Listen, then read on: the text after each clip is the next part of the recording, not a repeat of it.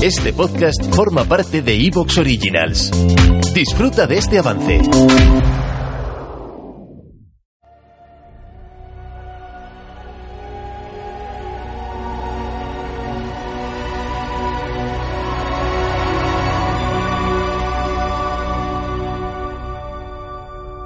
Seguimos hablando de historia, continúa el programa, esta edición en 431 de la Biblioteca Perdida y como lo prometido es eh, deuda, hoy vamos a hablar de dos temas realmente apasionantes para cualquier eh, seguidor de la historia, para cualquier persona que gusta de contemplar y admirar el pasado. Y es que grandes eh, temas que engloba el titular de la obra de la que vamos a hablar hoy, que será protagonista de esta entrevista, de esta charla que vamos eh, a tener a continuación con un ya viejo amigo del programa, bueno, viejo amigo, le conocí realmente eh, radiofónicamente allá por el mes de junio de este año, pero bueno, realmente pues cuando las eh, cosas van bien, ya la gente se hace grandes amistades en un momento.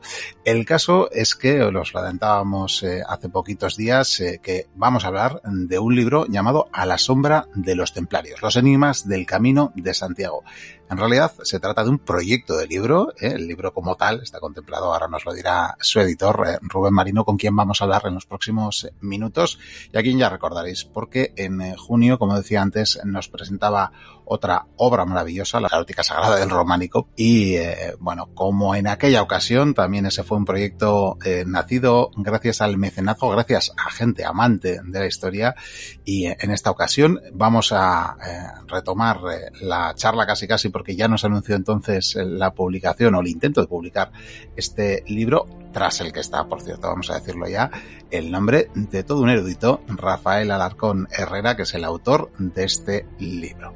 Enseguida conectamos con Rubén Marino y nos hablará largo y tendido de esta obra y de lo que aborda, de esa sombra templaria y de los enigmas del Camino de Santiago.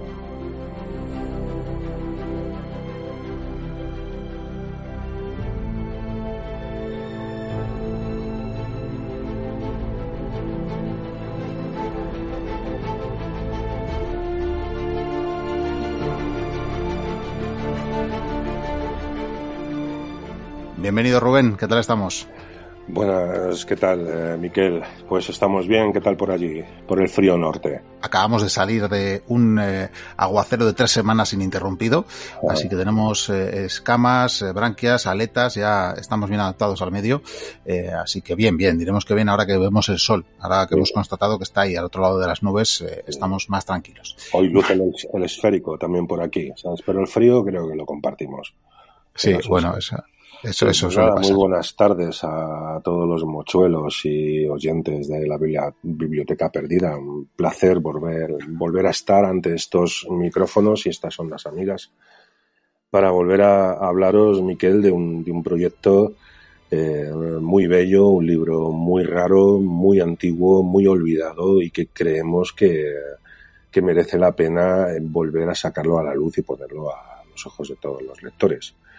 Eh, como bien has dicho, pues estamos intentando reunir los fondos necesarios para publicarlo a través de una plataforma de crowdfunding de micromecenazgo, concretamente a través de Berkami, berkami.com, donde tenemos publicada una campaña eh, que en realidad va muy bien. Estamos a nueve días de finalizar el plazo para conseguir el objetivo y estamos ya rozando el 90% eh, del total, con lo cual eh, estamos muy esperanzados en que realmente vamos a conseguirlo.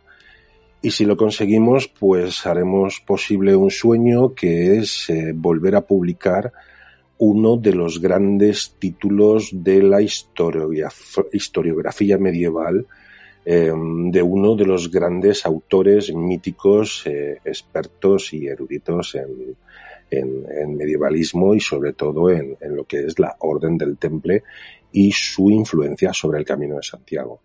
A la sombra de los templarios, eh, que lo hemos eh, retitulado como Los enigmas del Camino de Santiago, aparece por primera vez en el año 1987 a través de una eh, del sello editorial, de una gran editorial de reconocido prestigio, llega a publicar 11 ediciones, eh, con lo cual da una idea de la magnitud y del interés que causa este libro entre los lectores. Ahora, en nuestros días, en el que el libro ya pues está agotado en las librerías, descatalogado editorialmente y es hasta bastante extraño encontrarlo en una librería de viejo, en una librería de lance, pues decidimos hace un año volver a trabajar sobre el texto. Rafael lo, no es que lo haya modificado, lo ha ampliado en las zonas necesarias, ha iluminado quizá algunas zonas oscuras, pero sobre todo, como dice él, eh, ha pulido un poco esa agudeza de la juventud eh, que es cuando él escribió y publicó este libro para matizarlo por el paso de los años. Y bueno, pues eh, quizás una de las principales eh, diferencias con la edición original es que este libro pues elimina por completo las viejas fotografías en blanco y negro que todo el mundo conoce y que están presentes en todas las ediciones y las sustituye por casi 80 magníficas ilustraciones de Patricia Rodríguez Muñoz, Pata de Oca, ya conocida por nuestros lectores porque fue la que también magistralmente ilustró con casi 900 dibujos la erótica sagrada de Románico. Bueno, pues no está mal como carta de presentación. Si acaso te voy a hacer una matización. Mientras estamos grabando, efectivamente quedan eh, nueve días para la conclusión de esa campaña de mecenazgo de Severcami, al que desde luego os invitamos a sumaros. Ya lo hacíamos estos eh, días pasados en nuestras redes sociales. De hecho, creo que algún mochuelo ya se ha hecho, ya se ha hecho mecenas eh, de este proyecto. Me encanta ver además que hace unas horas abría la página para echar un vistazo, por supuesto, para preparar esta entrevista y, y en el rato que ahora he vuelto a mirar, ya hay dos mecenas más, por ejemplo. ¿eh? Así que, oye, la cosa no va nada mal.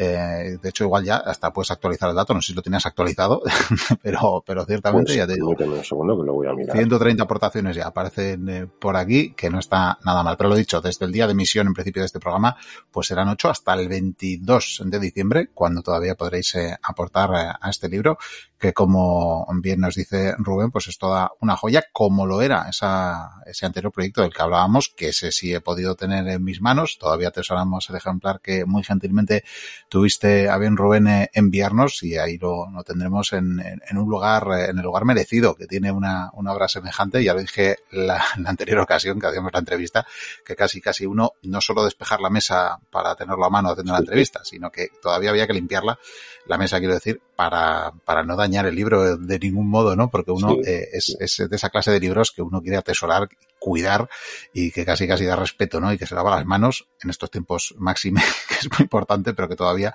lo hace con más ahínco para, para preservar su integridad. De hecho, voy a hacer una confesión, eh, que espero que no te importe, Rubén, pero eh, ya, claro, has comentado que no es que no es un eh, libro nuevo que, aunque lleva descatalogado ya mucho tiempo y que esas primeras ediciones se remontan a mediados de los 80, lo cierto es que no es que sea imposible encontrar el libro, porque de hecho en algunas plataformas de, de, de, de compraventa de diversas eh, cuestiones, también de libros, se pueden encontrar ejemplares antiguos, pero fijaros si es eh, apreciado que tengo en, en, pantalla dos, no voy a decir la plataforma, ¿eh? pero quiero decir una plataforma bastante accesible y conocida por el mundo, en las que se pueden encontrar dos diferentes ediciones de este libro, de la sombra de los templarios, o por lo menos de esa primera edición. Esta ya nos contarás que tiene eh, desde luego novedades y cambios sustanciales que hacen eh, ya merecedoras de, de revisarla, desde luego incluso a quien se acercara al mismo en el pasado, pero eh, tienen un precio, claro, el precio aquí lo pone el vendedor, como son ediciones agotadas, pues que superan los 300 euros en algún caso. y en otro llegan casi a los 200 euros. Quiero decir que para que veamos hasta qué punto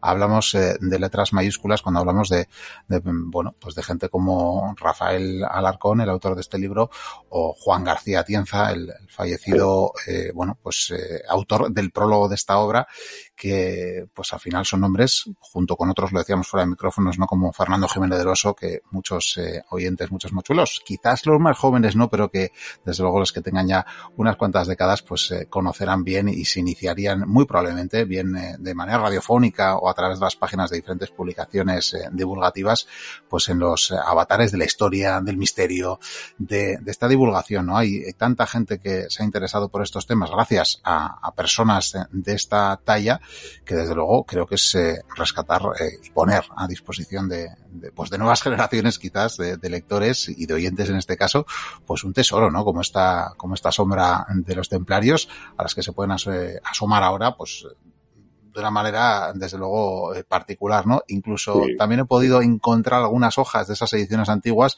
y ver esas fotografías, pues también, pues es en blanco y negro, eh, antiguas, que ni se aprecia muy bien, no son especialmente atractivas, ¿no? Quizás quien se acerque a día de hoy, quien se topara con el libro y no conozca al autor y demás, como lo que decíamos, el, el valor que puede tener, pues quizás no le atrae, ¿no? Pero, sin embargo, pues esta edición o esta nueva edición no solo la rescata, ¿no? Sino que la pone en valor. Sí, eh, el, lector nuevo, el lector eh, que se va a encontrar eh, con este título en sus manos, se va a encontrar con una edición muy bien maquetada, muy cuidada en todos los sentidos, intentando facilitar la lectura de un texto que no es denso en ningún caso, pero que sí que nutre de bastantes datos a la lectura. Se va a encontrar un libro bello, en un buen papel, eh, casi mira, te estoy por, por adelantarte una recompensa que vamos a dar a partir de hoy, es que bueno, vamos a, eh, ya teníamos un segundo objetivo, era que si alcanzábamos eh, la segunda cifra del objetivo de crowdfunding, eh, lo íbamos a hacer en tapa dura y al final hemos decidido que aunque alcancemos el primer objetivo, es decir, este que estamos a punto de alcanzar, el libro lo vamos a hacer en tapa dura ya para todos los mecenas, ¿no?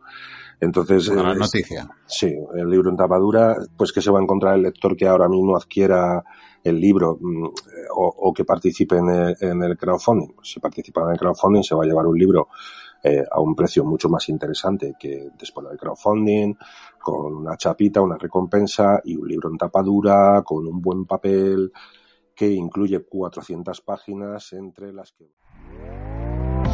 ¿Te está gustando lo que escuchas? Este podcast forma parte de Evox Originals y puedes escucharlo completo y gratis desde la aplicación de Evox.